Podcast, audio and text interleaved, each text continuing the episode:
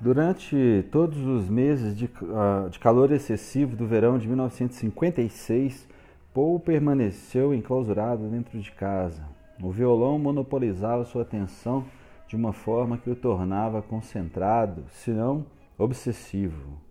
No momento que ele conseguiu o violão, foi o fim, o irmão comentou com o escritor em 1967. Ele ficou perdido não tinha tempo para comer ou para pensar em qualquer outra coisa. O romance da vida inteira se iniciara, mas desde o princípio houve problemas mecânicos que testaram a sua devoção. Por exemplo, ele batalhou quase de forma perversa para conseguir fazer os padrões de acordes com a mão direita se adaptarem à sua perspectiva teimosa de canhota. Não foi um feito fácil. Qualquer que fosse o instinto natural em que ele se apoiasse, este mostrava totalmente ineficaz e não conseguia nenhum resultado positivo. Anos antes, a prima de Paul, Betty Robbins, que tomara conta dele e também era canhota, tentaram ensinar-lhe alguns acordes no cavaquinho. Cavaquinho. Na época a situação parecia controlável. Ele tentara um pouco até conseguir acompanhar cantigas infantis para uma plateia mista de crianças de olhos arregalados. Já um violão de tamanho grande apresentava problemas de grandes dimensões. Na maior parte dos casos, um canhoto faria os acordes como se fosse destro, ou simplesmente viraria o violão colocando os dedos ao contrário. No entanto, nenhum dos dois métodos foi satisfatório. O braço, serrando o ar de forma desajeitada em curvas duras e esquisitas, atrapalhava o ritmo, atravessando o tempo como um controle quebrado. Às vezes, tal falta de coordenação parecia uma debilidade física. No entanto, não era falta de coordenação. Paul tinha um dom para dominar as consideráveis complexidades que envolviam a música. Porém, parecia a tentativa canhestra de um americano, acostumado ao câmbio automático, pisar na embreagem e trocar as marchas de um carro britânico. Ele simplesmente não conseguia disciplinar as mãos para os movimentos necessários. No entanto, ele não desistiria. A disciplina nunca foi tida, não, nunca foi, a disciplina nunca tinha sido uma característica forte de Paul, mas aqui havia algo maior, havia o desejo e uma determinação inflexível. De modo engenhoso, ele encarou o instrumento como um desafio e uma mera técnica e inverteu como desafio a uma mera técnica e inverteu as cordas do violão para que as mais finas, as mais agudas, ficassem agora no lugar das mais graves e vice-versa. A solução foi um quebra-galho e um tanto irregular na sua avaliação, mas serviu para dar o controle necessário a fim de sincronizar o ritmo com a, com a mecânica. Voilá! Dessa maneira, ele conseguiu dar conta do negócio quase que imediatamente. Aprendi alguns acordes assim, lembra, lembra ele: Lá, Ré e Mi era que era tudo o que se precisava naqueles tempos. A mudança que isso provocou foi surpreendente. Desde que entrara no Liverpool Institute, Paul tinha se concentrado de forma quase intransigente no trabalho de classe, competindo com brio contra alunos das séries superiores para um dia retornar à sua primeira escola como professor e ensinar ali, junto com seus mentores de paletós de tweed mas agora apenas o violão interessava. Paul viria a lembrar que, dessa forma, os assuntos acadêmicos foram esquecidos. Mary tentou fazer a cobrança da melhor forma possível, pois seu objetivo final era preparar Paul para a medicina. Mas enquanto ela não poupava esforços para promover o futuro de Paul, o dela próprio estava prestes a se acabar. Fisicamente, ela não conseguia dar conta do fardo. Dio Morin revelou, citando os rigores de mais uma mudança de resistência destinada, de residência destinada a mover os McCartney novamente para mais alto na escala social. Dessa vez, Mary conseguiu uma casa da prefeitura na Fortlane Road, no bairro de Allerton. Não muito longe da residência anterior, mas tão diferente da casa de Speck, Speck como uma mudança da água para o vinho. Estabelecida como um empreendimento imobiliário para famílias de posse acima da média, Allerton se tornaram oásis para os emergentes nos campos repletos de trevos de South Liverpool. Sempre pensei na área como um lugar bem elegante, disse um amigo que visitava os McCartney com frequência no número 20 da Fortley Road. Erguida na década de 1920, a singular construção de três quartos em meio a uma fileira de residências lembrava as pessoas uma casa de brinquedo, com as janelas pequenas, chaminé soltando fumaça e fachada alta de tijolos amarronzados. O efeito de um telhado de ardósia foi copiado em betume com habilidade. Um muro de alfazema se instalara na curva de um caminho estreito. Quando os McCartney foram morar na casa, no fim de 1955, um belo jardim se aninhava na frente dela. O melhor de tudo era o preço razoável, uma libra e seis shillings por semana, graças ao tempo de serviço de Mary. Entretanto, essa mudança custou a Mary mais que saúde e energia. Na primavera de 1956, os acessos de, entre aspas, indigestão reapareceram e a dura realidade turvou aquela alegria tão efêmera. Não havia dúvida dessa vez, o câncer retornara. Provavelmente ela sabia que a doença estivera sempre presente, mas se sentia bem demais para lhe dedicar atenção. No entanto, por mais que sofresse, Mary mantinha as aparências em um esforço para neutralizar o inevitável. Seu emprego permanecia uma distração perfeita. Quando o trabalho com os partos se tornara um fardo pesado demais, o que acontecia com frequência agora com o câncer, que o câncer voltara, deixando exausta na maioria das vezes antes do meio-dia, ela solicitou o seu cargo anterior de agente de saúde da Liverpool Corporation, enquanto fazia um bico em uma clínica de, em Dingle, um gueto da classe operária. Ainda por cima, continuava no regime exaustivo de serviços domésticos. Fazia as camas, lavava a roupa, preparava as refeições, lavava os pratos e passava o aspirador nos quartos.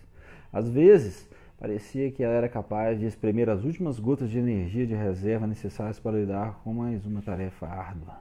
Mas outras vezes os sintomas eram severos demais para ela não os demonstrar. Ocasionalmente ela gritava e se dobrava, massageando o peito até que os espasmos passaram, até os espasmos passarem. Um dia depois da aula, Mike a encontrou no quarto de cima, soluçando com um crucifixo de prata, apertado no punho. Conforme o câncer sem tratamento se espalhou, sua energia foi minando. Os parentes lembrar, lembram claramente como Mary mal conseguia subir sem ajuda as escadas para o quarto. A dor e a falta de fôlego minavam sua força. Em uma tentativa de estancar a metástase das células malignas, o médico, jogando contra o tempo, ordenou uma mastectomia. Relativamente otimista, esperando um resultado positivo, Jim permanecia trabalhando em vez de acompanhar Mary ao hospital. Mais uma vez, ele pediu à cunhada Jill Morin para agir como dama de companhia, planejando visitá-la depois que a bolsa de algodão fechasse. Quando na manhã de 30 de outubro de 1965, 56, 1956, Jill chegou a Fortland Street e encontrou Mary correndo pela casa para dar os toques finais em cada aposento. Jill se lembra de ter constatado como a casa parecia impecavelmente limpa. A louça do café da manhã secava na pia, as lixeiras estavam vazias, nada estava fora do lugar. Ela tinha todas as coisas dos meninos prontas para o dia seguinte, lembra de Jill. As camisas estavam passadas, a roupa de baixo limpa. Em pé, admirando o trabalho, Mary suspirou e sorriu tristemente ao olhar de desaprovação da cunhada. Agora está tudo pronto para eles, disse ela, caso eu não possa voltar. Na tarde seguinte, essas palavras se tornariam proféticas. A mastectomia tinha sido bem sucedida, até certo ponto, mas o câncer tomara conta do corpo. Não havia esperança. Sabíamos que ela estava morrendo, lembra de Morren, narrando como a família se reuniu para a despedida. Jim me telefonou naquela tarde e disse: Vou passar aí com os meninos para visitar você, Jill. Vou levá-los para ver Mary pela última vez. Coloquei camisas limpas neles, as melhores roupas, as gravatas escolares, as unhas estão limpas, os dentes também. Você os examina para mim? Quero que eles passem antes pela sua inspeção. A imagem que Mary cultivara tão cuidadosamente estava intacta quando Paul e Mike entraram no quarto de hospital depois das seis da tarde de 31 de outubro. Eles estavam vestidos com perfeição, dois pequenos cavalheiros. fizeram um sério contraste com a figura fantasmagórica da mãe acamada, que se esforçou para se apoiar em um cotovelo e tentar se levantar para cumprimentá-los. Com certeza, a cirurgia acabara com Mary. Seu rosto, tão cheio de vida, agora estava inexpressivo, rígido, obscuro. As olheiras eram tão escuras, demoníacas, e desfiguravam tanto que um parente poderia achar que entrara no quarto errado. Paul lembrou que havia sangue nos lençóis, uma imagem que nunca esqueceu. Dio e Bill Morrin esperavam com ansiedade na recepção para que ela passasse um pouco de tempo sozinha com os garotos. No entanto, quando eles finalmente, quando eles finalmente se juntaram à família, Dio percebeu surpreso que os meninos faziam amar algazar perto dela. Mary mostrava uma expressão corajosa, parecia não se importar, estava doente demais para os contrariar. Deixe que eles brinquem à vontade, disse ela quando a cunhada lhes chamou a atenção. Não tem importância. Jim, quieto como uma estátua, estava petrificado em um canto, os olhos marejados de lágrimas, o rosto tão angustiado, tentando tentando, lutando muito para manter a compostura. Não se consolar não fazia parte de seu caráter. Seu dom tinha sido de ser sempre otimista, um raio extra de luz atirado no caminho da adversidade. Os amigos e a família confiavam nele quando precisavam de alguém para levar o ânimo, e ele também sempre destemido. Trabalhando constantemente como vendedor, tinha uma força imensa e as palavras certas à mão para reverter qualquer estado de humor mais negativo. No entanto, agora tudo isso caía por terra. Naquela noite, por volta das 21h30, Jim chegou sem anunciar ao Eagle Hotel na Paradise Street, com os Morrin, onde os Morri cuidavam do bar na, na sala de trás do pub meio vazio. Estava fisicamente desgastado, vazio. Tudo que conseguiu dizer foi: Ela se foi. Mel tiveram, tiveram uma embolia e morreram pouco depois de os garotos saírem.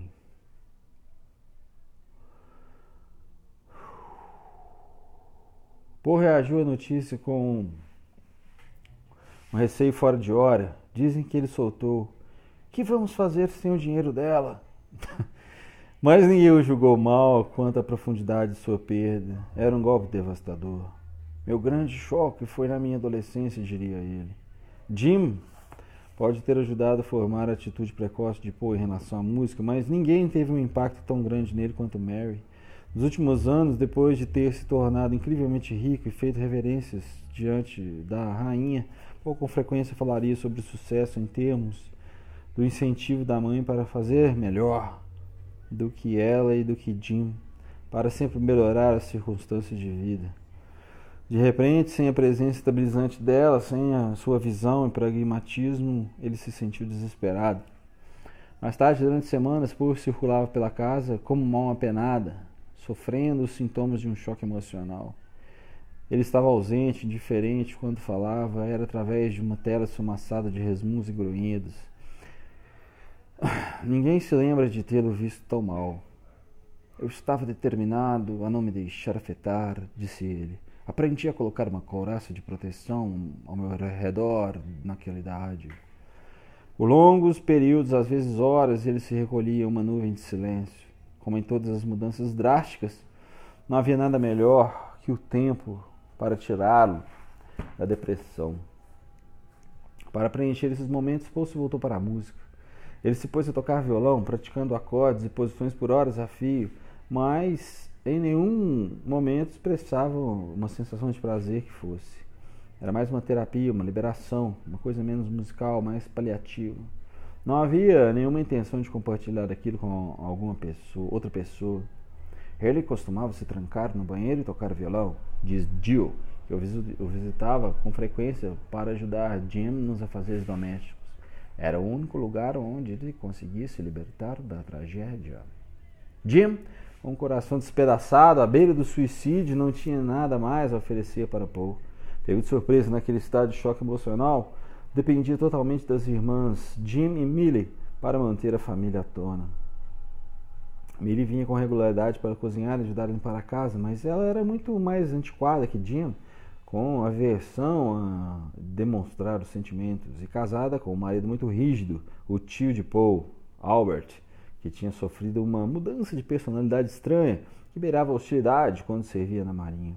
Por outro lado, Jim Harris era a tia maternal, cujas maneiras não eram muito diferentes das de Mary. Mulher grande, forte, com a cabeça fresca e uma filosofia liberal descontrolada, ela sabia por intuição que o que os garotos McCartney mais necessitavam era de carinho e atenção. Ela os banhava de, em cuidados, ouvindo, mimando, abraçando e consolando os dois garotos, devotando muito tempo e energia ao processo de cura. Não havia ninguém mais adequado para recolher aqueles caquinhos na vida de Paul, disse Kate Robbins, sobrinha neta dela. Ela vivia totalmente com o coração. Mas a angústia de Poe e Mike transbordou de outras formas mais prejudiciais. As notas de Poe, que já estavam bem comprometidas, caíram ainda mais. De má vontade, ele começou a se esforçar, mas raramente. Cabulava as aulas com alarmante regularidade, dava pouca atenção às lições de casa e basicamente ignorava os requisitos necessários para se preparar para os exames finais que seriam tão essenciais para o seu futuro. No meio de tanta turbulência emocional, Paul agarrou rapidamente a única corda de salvação que o mantinha em transe, o rock and roll. Ouvia o tempo todo, mergulhando nos tons desafiadores, nas letras extravagantes que o distanciavam das lembranças dolorosas. Paul adorava o aspecto de improviso do rock and roll. Gostava muito de fazer mímicas com as suas nuances exageradas. Graças ao bom ouvido para línguas, era fácil pegar os tons e as inflexões sutis das execuções musicais. Bud Rowley, Elvis, Chuck Berry e mesmo Cole Perkins, eles tinham uma magia, era isso. Ou queria fazer um som parecido com o deles, ter a mesma aparência, tocar como eles largado na cama olhando para fora da janela, não fixando os olhos em nada de especial, ele mergulhava em um tipo de devaneio, nem sequer pensando, mas embalado pela alquimia da música, hora após hora. Não havia nada que indicasse que a música não passava de mero passatempo, especialmente aquela música. Seu talento estava a serviço de alguma energia oculta e, no entanto, no centro desse vórtice estava o desejo de fazer algo mais com ela. O que ou com quem ele não sabia, mas sentia que era apenas questão de tempo até que tudo se juntasse e ele pudesse imprimir a sua própria marca naquilo. Oito meses mais tarde, ele conheceu John Lennon.